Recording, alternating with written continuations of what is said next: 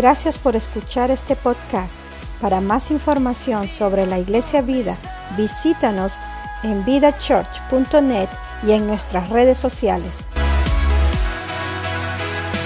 Para los que estuvieron aquí la semana pasada, recordarán que hemos buscado en nuestra Biblia, y habíamos repartido una Biblia a cada persona para poder hacerlo, este, habíamos buscado dónde comienza lo que se conoce como el Nuevo Testamento, que empieza detallando la, el nacimiento y la vida ministerio de Jesús y luego lo que ocurrió después y las cartas a la iglesia y a las iglesias después. Y nos dimos cuenta que si dividimos la Biblia en el Nuevo Testamento, lo que pasó cuando vino Jesús y lo que ocurrió antes de que viniera Jesús, como ustedes pueden observar, más de tres cuartos de la Biblia fue escrita antes de que viniera Jesús. O sea, eh, más del 70 y 75% de lo que Dios hizo y lo que Dios habló a la vida de los hombres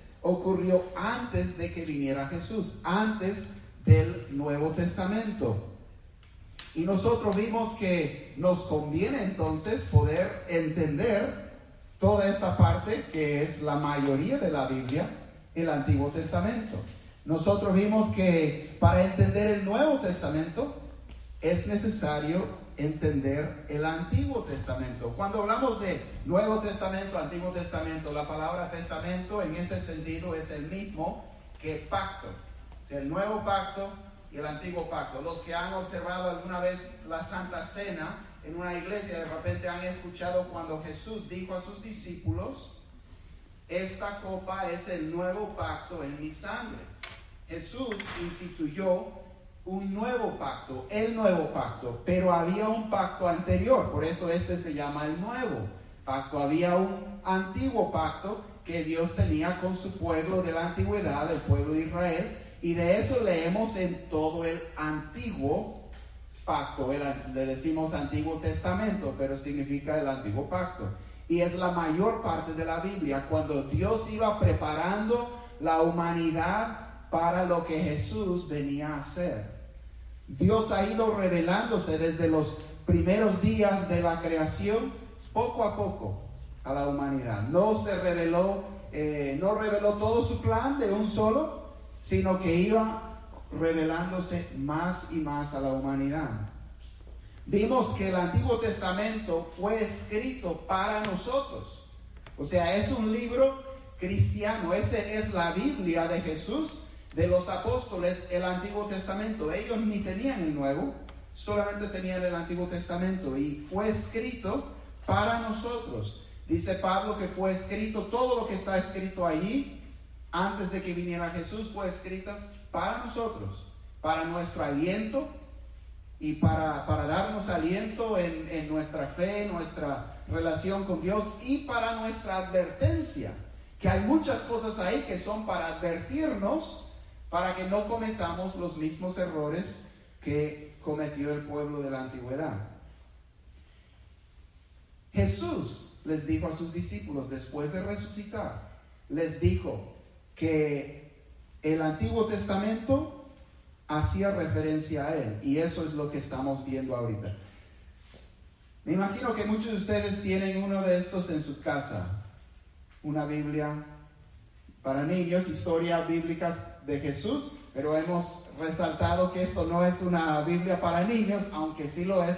Esta es una Biblia para adultos, esta es una Biblia para todos, porque es una herramienta increíble para ayudarle a uno a, entender cómo todas las historias de la Biblia están conectadas entre sí.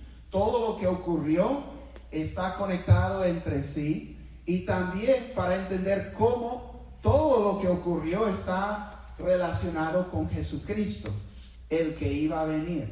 Y entonces eh, les hemos recomendado ah, esto y yo les digo, léanlo. Yo me senté el año pasado solamente a empezar desde el principio y a empezar a leer las historias de, este librito, porque, como les digo, es un gran recurso Entonces, se lo recomiendo, léanlo con, eh, con su familia o a solas, con sus nietos, sobrinos, hijos o, como digo, solamente con otros adultos. Es una gran herramienta. Quiero leer lo que muchos de ustedes ya habrán leído, ah, si han empezado. Quiero leer de la introducción porque eh, creo que nos ayuda para lo que queremos mirar en este día.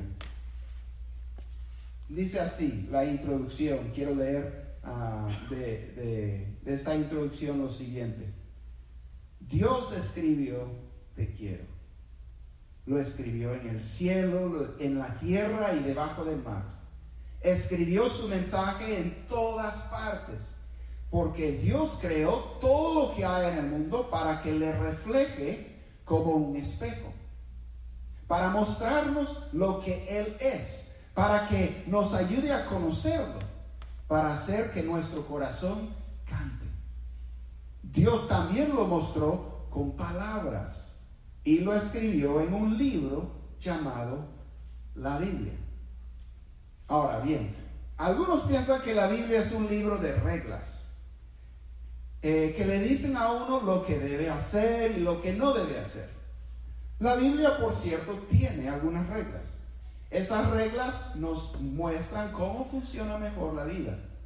Pero la Biblia no es principalmente asunto de ti y lo que tú debes estar haciendo es asunto de Dios y lo que Él ha hecho. Otros piensan que la Biblia es un libro de héroes, que nos muestra lo que debemos imitar. La Biblia en efecto tiene algunos héroes, pero como pronto lo verás, la mayoría de las personas en la Biblia de ningún modo son héroes. Cometieron algunos grandes errores, algunos a propósito. Se asustaron y salieron corriendo. A veces fueron realmente crueles.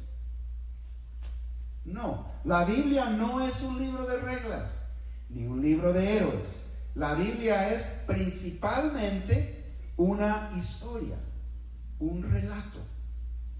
Es una historia de las aventuras de un joven héroe que viene de un país lejano para recuperar su tesoro perdido. Es una historia de amor acerca de un príncipe valiente que deja su palacio, su trono, que deja todo para rescatar a la persona que ama. Es como el cuento de hadas más maravilloso que se ha hecho realidad. Como ves, lo mejor de esta historia es que es verdad. Hay muchas historias en la Biblia, pero todas las historias cuentan un relato grande la historia de cómo Dios ama a sus hijos y viene para rescatarlos. Se necesita toda la Biblia para contar esta historia, que se centra en un bebé. Toda historia de la Biblia dice su nombre. Él es como la pieza que falta en un rompecabezas, la pieza que pone a todas las demás en su lugar. Y de repente se puede ver un cuadro hermoso. No es un bebé ordinario. Este es el niño de quien depende todo en el mundo. Este es el niño que un día, pero espera. Nuestra historia empieza donde empiezan todos los buenos cuentas, cuentos, en el comienzo mismo. Y ahí vamos hoy día, al comienzo mismo de la gran historia de Dios. Vamos a empezar en la primera página de la Biblia y en las primeras páginas y vamos a ver el principio de la historia. El principio de la historia. La historia cuenta un solo relato de principio a fin y eso lo veremos en este día. Empieza con la creación del mundo, luego la caída de la humanidad y el plan de Dios y la obra de Dios para redimir a la humanidad y luego para restaurar todas las cosas. Lo podemos resumir así, ese relato grande. Creación, caída, redención, restauración. Y lo que vamos a ver hoy día abarca todas esas partes. La creación y la caída la promesa de la redención y por lo tanto la restauración. Todo comienza en un jardín, en un huerto, y todo termina en un jardín, en un huerto. Vamos a empezar en Génesis capítulo 1 y los primeros versículos de la Biblia. Y dice lo siguiente, Dios en el principio creó los cielos y la tierra. La tierra era un caos total. Las tinieblas cubrían el abismo y el Espíritu de Dios iba y venía sobre la superficie de las aguas. Y dijo Dios, que exista la luz. Y la luz llegó a existir. Dios consideró que la luz era buena y la separó de las tinieblas. A la luz la llamó día y a las tinieblas noche. Vino la noche y llegó la mañana. Ese fue el primer día. Y así sucesivamente, eh, cada día Dios va creando más cosas solamente hablando. Él dice que haya animales sobre la tierra, que haya animales en el mar, que haya árboles. Y cuando Él habla, son, existen. Él crea el universo con su palabra. Seis días relata el primer capítulo de Génesis de la creación. El séptimo día, Dios, perdón, el sexto día, Dios hace algo diferente. Dios, el sexto día, dice lo siguiente, todo lo que ha creado solamente hablando, y luego él dice en el versículo 26, y dijo, hagamos al ser humano a nuestra imagen y semejanza, que tenga dominio sobre los peces del mar y sobre las aves del cielo y sobre los animales domésticos, sobre los animales salvajes, sobre todos los reptiles que se arrastran por el suelo. Y Dios creó al ser humano a su imagen. Lo creó a imagen de Dios. Hombre y mujer los creó. Entonces, aquí vemos que hay un ser que es diferente, que Dios crea, porque lo crea a su propia imagen y le da dominio, dominio, así como Dios ejerce y tiene dominio sobre todo el universo, pues Él lo creó, Él le da dominio al ser humano sobre toda la tierra, toda la creación, y le ha hecho a imagen de Dios. Los hace hombre y mujer, iguales a la imagen de Dios, pero con distinción. Uno es hombre, una es mujer. A imagen de Dios los creó.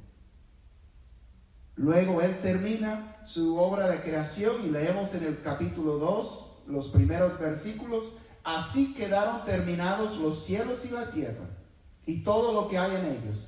Al llegar el séptimo día, Dios descansó porque había terminado la obra que había emprendido. Dios bendijo el séptimo día y lo santificó, porque en ese día descansó de toda su obra creadora. Esta es la historia de la creación de los cielos y la tierra. Entonces Dios en seis días crea todo y luego descansa. Y todo lo que había creado, Él dice que era bueno. Todo era bueno. Pero luego, en el capítulo 2, ¿verdad? El primer capítulo de Génesis detalla los seis días de la creación. Luego, el, el, capítulo 2 eh, hace su y mira ese séptimo día y la creación del hombre y detalla cómo ocurrió la creación del hombre. Entonces vuelve al séptimo día y a ese momento donde Dios dijo, hagamos al ser humano a nuestra imagen. Y vamos a ver que todavía más eh, se distingue el ser humano de todo lo demás de la creación de Dios. No solamente Dios le ha hecho a su imagen, no solamente Dios te ha hecho, a su imagen, sino que es más. En el versículo 7 del capítulo 2 dice, y Dios el Señor formó al hombre del polvo de la tierra y sopló en su nariz hálito de vida y el hombre se convirtió en un ser viviente. A nosotros, al ser humano, Dios no habló. Él no dijo que haya hombres y mujeres sobre la faz de la tierra. No, Él nos formó del polvo de la tierra. Él nos está moldeando como un escultor. Hay una intimidad, una relación. Él nos hace a su imagen y Él nos forma. Y luego Él mismo sopla en la nariz del hombre y el hombre viene a ser un ser viviente. El mismo aliento de Dios es el que ha recibido y vive. Nada de lo demás que Dios ha creado fue así. Ninguno de los animales lo formó del polvo de la tierra, solamente habló y existieron. Pero a nosotros hay algo más. Y bueno, eh, continúa y aquí detalla bastante más a cómo viene a existir la mujer y también qué es lo que Dios les ha mandado al hombre y a la mujer. Dice en el versículo 15, Dios el Señor tomó al hombre y lo puso en el jardín del Edén para que lo cultivara y lo cuidara. Y le dio este mandato, puedes comer de todos los árboles del jardín, pero del árbol del conocimiento del bien y del mal no deberás comer. El día que de él comas, ciertamente morirás. Luego Dios el Señor dijo, no es bueno que el hombre esté solo. La primera vez que Dios dice que algo no es bueno. Todo el primer capítulo, cada vez que crea algo, y Dios vio que era bueno, y Dios vio que era bueno, y Dios vio que era bueno. Lo único que no ha sido bueno en toda la creación es que el hombre esté solo. Y si tú eres mujer, tú entiendes perfectamente por qué Dios dijo que no era bueno que el hombre estuviera solo. Y si tú eres hombre, debes reconocer por qué Dios dijo que no era bueno que estuviera solo. El mundo fuera, el, la creación fuera incompleta y el hombre fuera, podríamos decir, incompleto, incapaz, no sé, eh, sin la ayuda que Dios le va a hacer. Miserable también. Miserable también. Dice, no es bueno que el hombre esté solo voy a hacerle una ayuda adecuada. Entonces Dios el Señor formó de la tierra, bueno, este, Él va y, y, trae a todos los animales ante Adán y Adán les tiene que poner nombre a todos los animales. Y eh, como que Dios le está haciendo ver todos estos animales, eh, macho y hembra, pero Él está solo. Y no hay nada en la creación que sea como Él. Porque Él es distinto, Él es hecho a imagen de Dios y Dios mismo le formó. Entonces, este, continuamos en el versículo 21, dice, entonces Dios el Señor hizo que el hombre cayera en un sueño profundo. Y mientras éste dormía, le sacó una costilla y le cerró la herida. De la costilla que le había quitado al hombre, Dios el Señor hizo una mujer y se la presentó al hombre, el cual exclamó, esta sí es hueso de mis huesos y carne de mi carne. Se llamará mujer porque del hombre fue sacada. Por eso el hombre deja a su padre y a su madre y se une a su mujer y los dos se funden en un solo ser. En ese tiempo el hombre y la mujer estaban desnudos, pero ninguno de los dos sentía vergüenza. Hasta aquí la creación, el diseño de Dios está perfecto. Todo es bueno. Lo único que no fue bueno era que el hombre estuviera solo, pero ahora ya tiene su ayuda, tiene su compañera y ellos están tranquilos Toda la abundancia de la creación, toda la abundancia del jardín que Dios plantó es para ellos. Todo es para ellos. La única limitación que tienen es que hay un árbol que no deben comer. Y es simplemente una manera de que ellos puedan demostrar que están eh, confiando en Dios. Confiando en Dios. Él no puso el árbol ahí para hacerles tropezar. Él puso el árbol ahí para que ellos pudieran decir, Dios, gracias, Confiamos en ti, tú eres bueno, nos has dado todo y nos has advertido del peligro de comer de este árbol. Gracias por advertirnos para que no vayamos a comer eso y tengamos consecuencias. Gracias porque eres bueno, nos amas, nos das todo. Pero ¿qué pasa? ¿Qué pasa? Ellos estaban desnudos y no sentían vergüenza. ¿Hay cosas que te causan vergüenza a ti? Hay cosas que tal vez has hecho en el pasado. O hay cosas que tal vez no has logrado, que has querido lograr. Tal vez tienes miedo de ser descubierto, que, que puedan saber quién eres realmente o qué has hecho. Vergüenza. Nosotros sentimos vergüenza. Ellos no sentían nada de eso. Nada.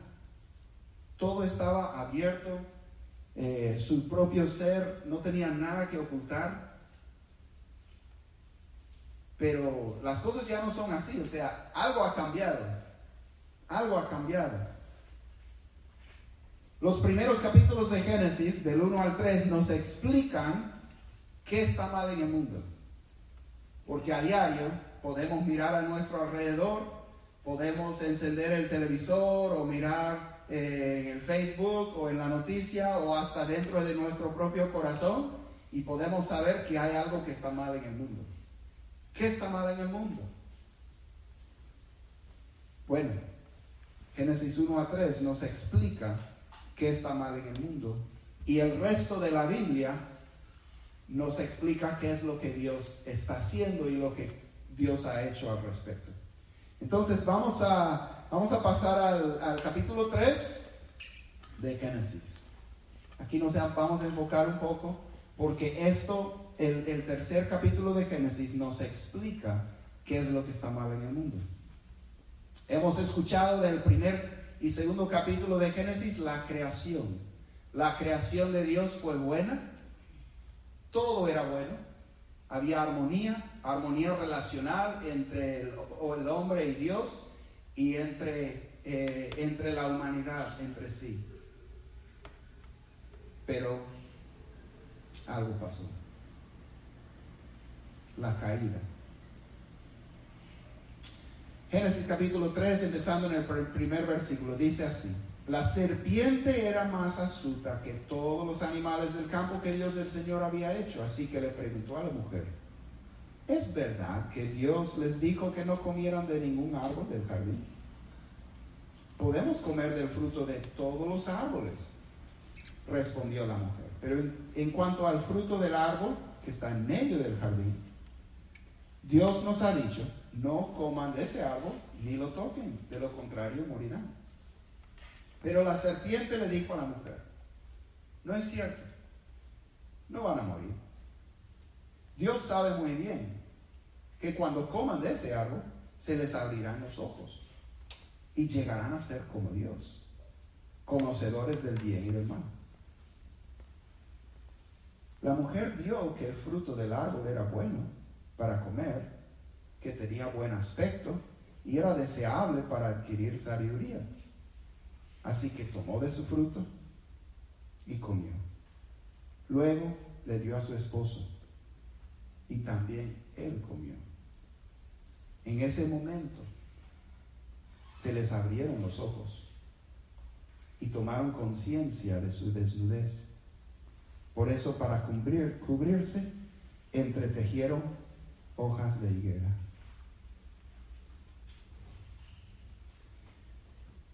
Dios les había dado todo, pero eh, esta serpiente viene y les pone la duda, les pone la tentación.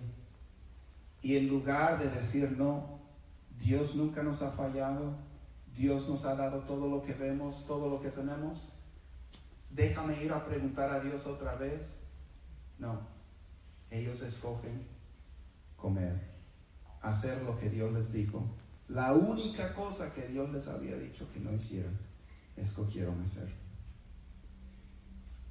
Y dice, cuando el día comenzó a refrescarse, oyeron el hombre y la mujer que Dios andaba recorriendo el jardín. Entonces corrieron a esconderse entre los árboles para que Dios no los viera.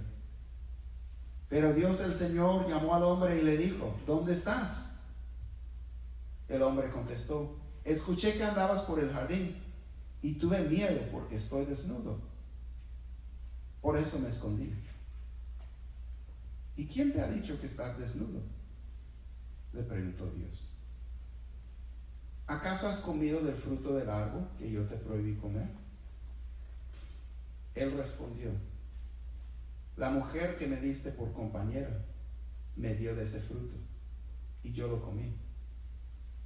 Entonces Dios, el Señor, le preguntó a la mujer, ¿qué es lo que has hecho? La serpiente me engañó y comí, contestó ella. Y ya vemos cosas que, ¿verdad? Cuando decía estaban desnudos y no avergonzados, decía, decimos, bueno, eso es curioso, porque nadie de nosotros experimenta lo mismo, a no ser fuera del matrimonio. Pero ellos sí, no tenían vergüenza de nada. Pero ahora sienten vergüenza. Sienten vergüenza. Ahora empiezan a esconder, a ocultar cosas a esconderse de Dios para que Dios no los vea. También empiezan a echar culpa. No, no es mi culpa, es culpa de ella. No, no es mi culpa, es culpa de la serpiente. Entonces están empezando a tratar este problema de vergüenza y de culpa que llevan, entretejiendo hojas de higuera para tratar de taparse, pero no funciona muy bien echando culpa a otros, ocultando su, pecado, cosas que creo que todos nosotros podemos identificarnos con, con esas acciones y actitudes, por lo menos en mi casa podemos eh, ver eso, que yo tiendo a echar culpa a otras personas en lugar de reconocer mi falta. He heredado, obviamente yo soy hijo de Adán, o sea, he heredado esta misma naturaleza.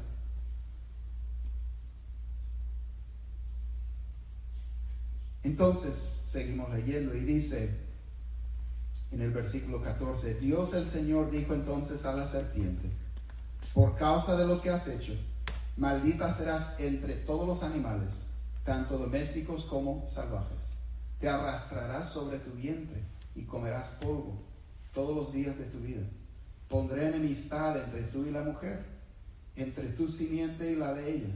Su simiente te aplastará la cabeza pero tú le morderás el talón.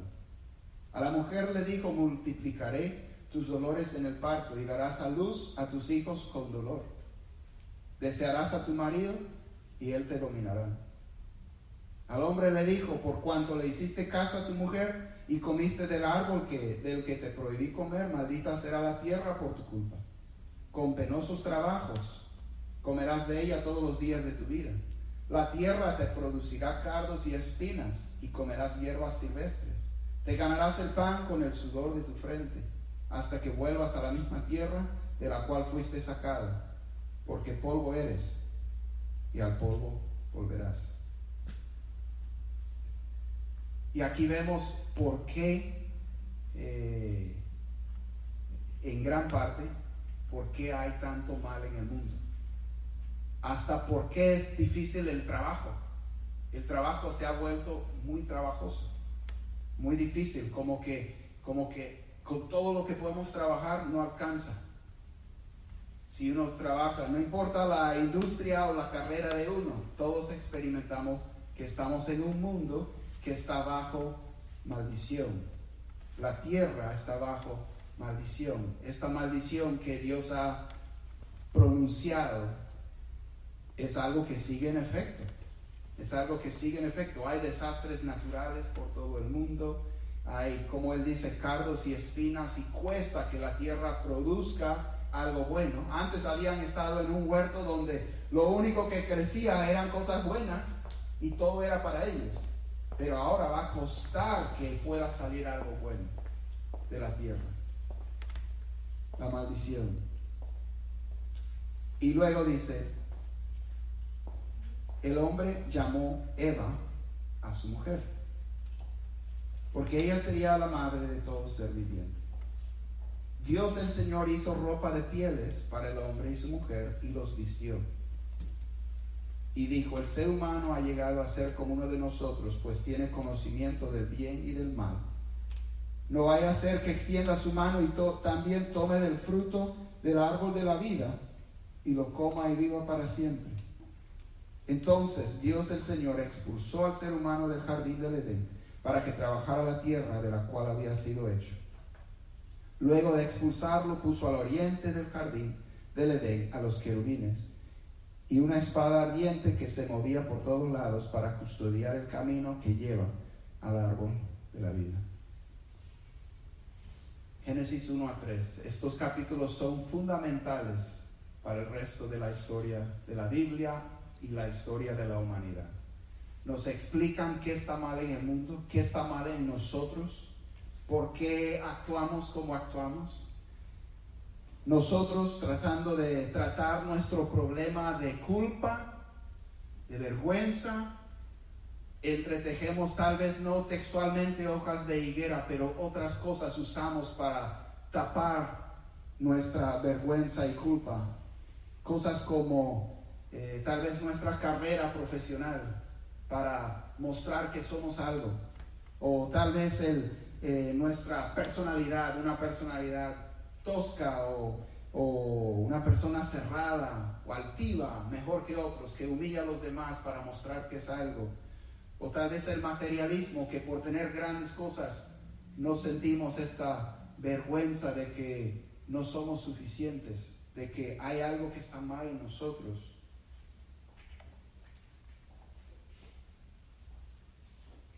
¿Qué usas para tapar la vergüenza, la culpa en tu vida?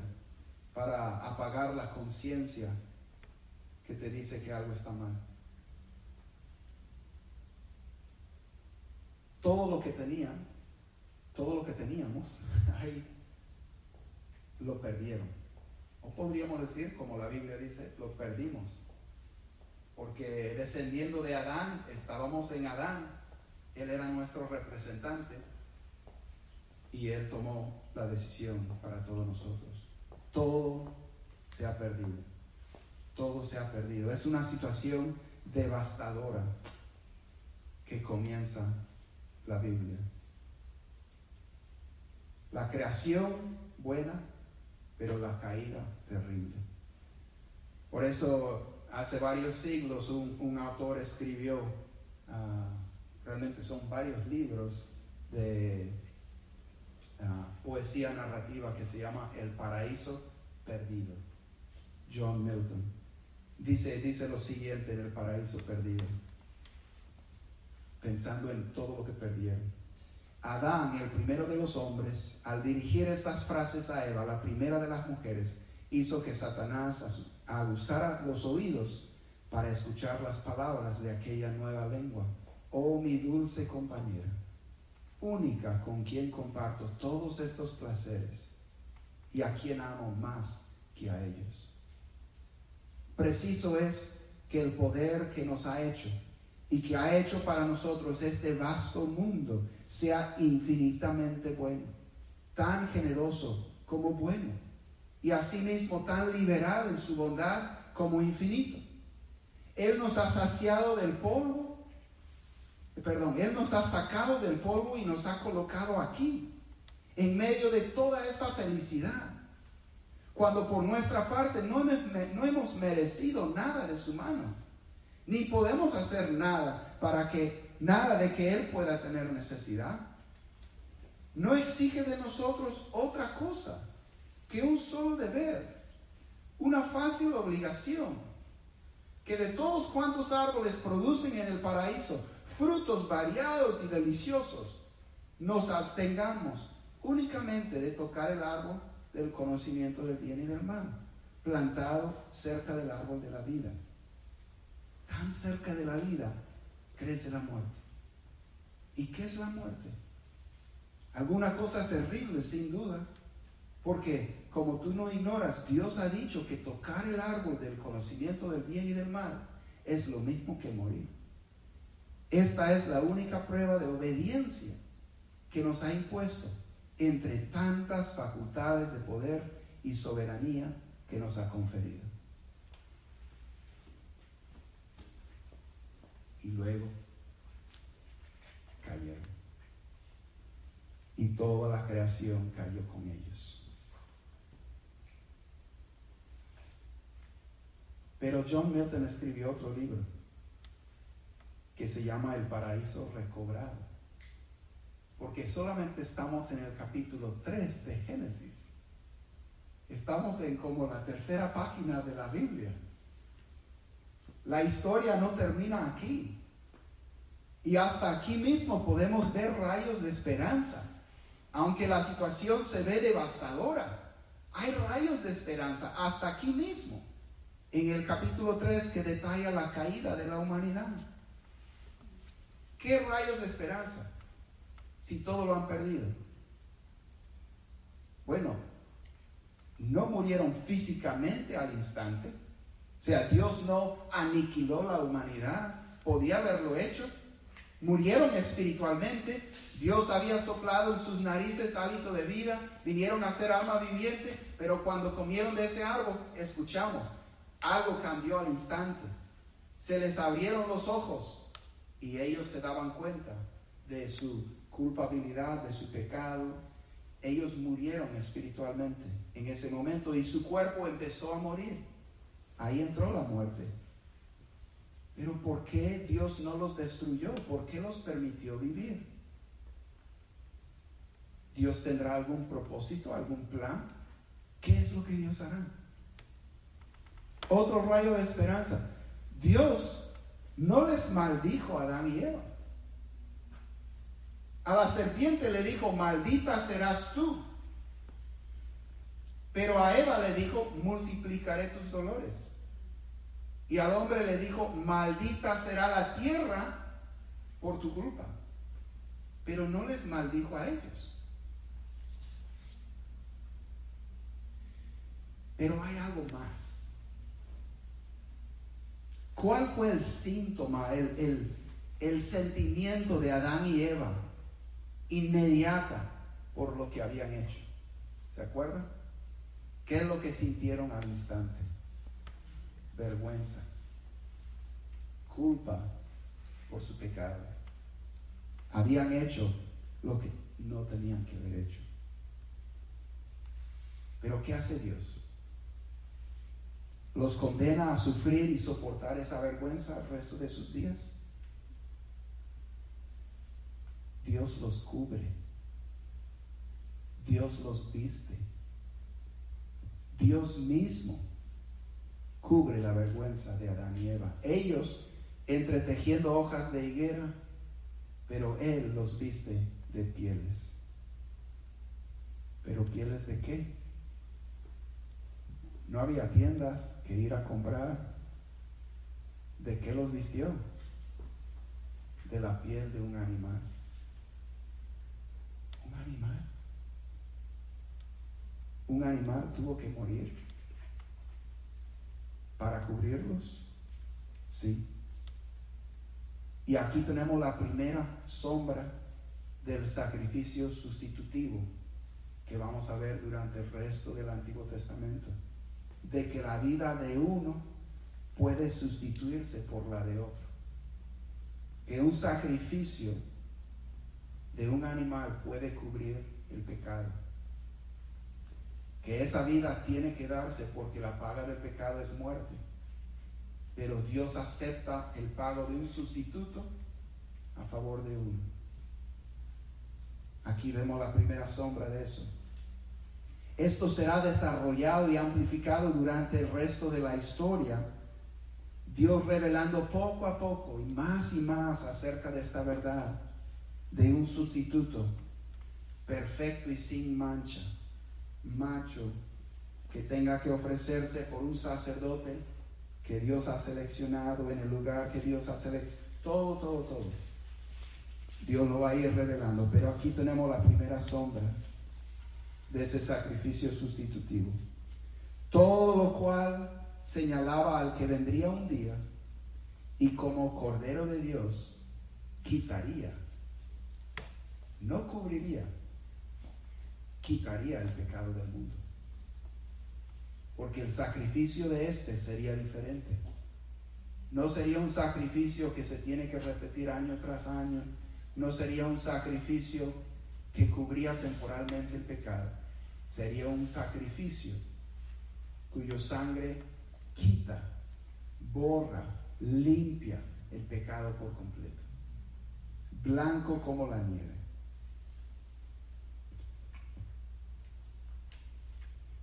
Pero hay más todavía que encontramos aquí.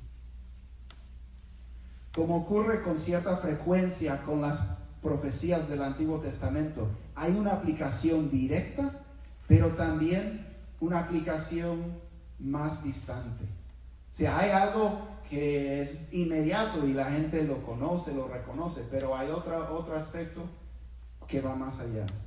En la maldición, Dios usó una expresión muy curiosa cuando habló con la serpiente. No sé si la captó. Él habló de la simiente de la mujer que aplastaría la cabeza de la serpiente. Esa expresión, la simiente de la mujer, bíblicamente y biológicamente, no es la manera normal de expresar las cosas. De hecho, no hay otra parte en la Biblia donde se hable de la simiente de una mujer. Ni en la biología, ciencia, no se habla de la simiente, la semilla de una mujer. Siempre es la simiente del hombre. Los teólogos llaman esta declaración el protoevangelio. O sea, la primera declaración del evangelio. La primera vez que se anuncian las buenas nuevas. ¿Por qué? Porque encubierta en esta maldición a la serpiente encontramos una declaración ah, a la persona que usaba ese animal para engañarle a Eva. Una declaración a Satanás mismo. Como el último libro de la Biblia lo describe, Apocalipsis 12, versículo 9, le describe de esta manera.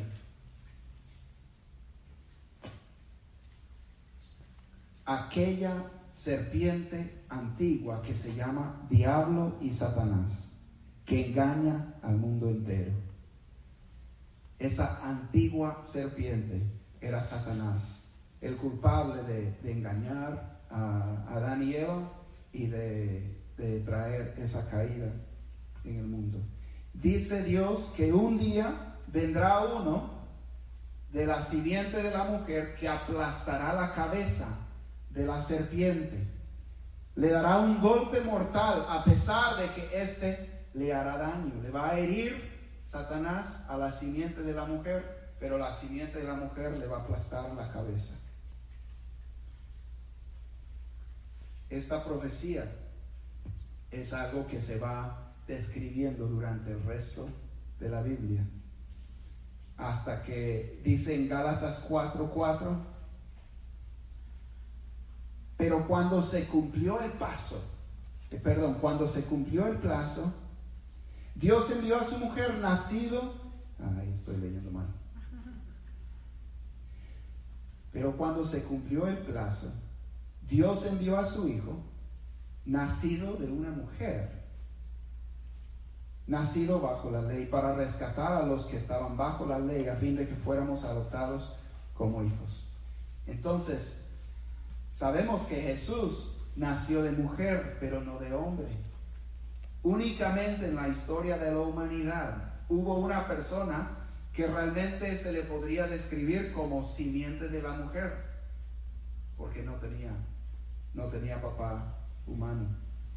Y en Hebreos 2, 14 y 15 nos dice de esa obra, ese golpe mortal que él dio, dice, por tanto, ya que ellos, los hijos, de Dios, ya que ellos son carne de carne y hueso, Él también compartió esa naturaleza humana para anular mediante la muerte al que tenía, perdón, al que tiene el dominio de la muerte, es decir, al diablo, y librar a todos los que por temor a la muerte estaban sometidos a esclavitud durante toda la vida.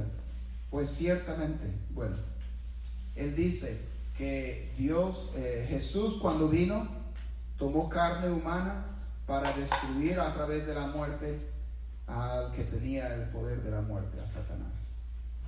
Entonces, eh, desde el principio de la Biblia, desde, desde el huerto del Edén, vemos vislumbres de Cristo que va a venir en ese animal que murió para cubrirlos, en esa declaración a la serpiente. Pero ¿qué significa para ti todo esto? Tú cargas vergüenza, culpabilidad. Dios ha hecho provisión. Ellos trataban de ver la manera, pero Dios es el que tuvo que vestirlos. Y Él ha hecho lo mismo para ti. Él ha derramado la sangre de un cordero para cubrir y quitar tu vergüenza. Tomará el resto de la Biblia para contar la historia, pero tú no tienes que esperar. Tú puedes entregarle hoy día tu vergüenza. Tú puedes pedirle a Dios que acepte el sacrificio de Cristo en tu lugar Tú puedes arrepentirte de tus pecados y puedes creer en el Cordero que fue inmolido, inmolado por ti. Vamos a orar. Señor, gracias. Pedimos que nos ayudes, Señor, a, poder eh, reconocer, Señor, que tú has hecho todo lo necesario para quitar nuestra culpa, nuestra vergüenza. Señor, gracias porque tú has mostrado desde el principio que tenías un plan y que ese plan involucraba, Señor, uno que iba a poner su vida por los demás, por nosotros, que él iba a destruir al que tenía el dominio de la muerte, a Satanás. Y Señor, un día restaurar todas las cosas. Pedimos que nos ayudes, Señor, a entregarte nuestra vergüenza, nuestra culpa y decir, Señor, perdóname límpiame, hazme nuevo, vísteme, cúbreme, para que yo pueda, Señor, estar en paz contigo y con los demás. Y Señor, de repente hay muchos que, que somos creyentes en Cristo ya, pero cargamos con mucha vergüenza por las cosas que hemos hecho. Señor, ayúdanos a saber que tú nos invitas a entregarte esas cosas. Tú eres el que sacrificaste ese animal, mataste ese animal para vestirlos. Y tú quieres, Señor, vestirnos a nosotros. Tú quieres cubrir y quitar nuestra vergüenza. No quieres que estemos caminando con eso, escondiéndonos, Señor, ocultando, echando culpa. Tú quieres que podamos reconocer nuestros pecados delante de ti, sacarlos a tu luz, Señor, para que tú nos los quites con toda la vergüenza y culpa también. Señor, queremos hacer esto en este día y en este momento. Queremos entregarte, Señor, las cosas que nos cargan, que nos pesan, que nos molestan. Nosotros somos los culpables, Señor. Nosotros somos los que hemos extendido la mano y tomado lo que nos habías dicho que no. Somos los que hemos rechazado tu camino, Señor. Pero confiamos que tú quieres perdonarnos. Te damos gracias, Señor. Acompáñanos en esta semana, Señor. Ayúdanos a, a meditar en estas verdades, Señor, y a saber, Señor, que tú nos amas y nos quitas la vergüenza. En el nombre de Jesús. Amén.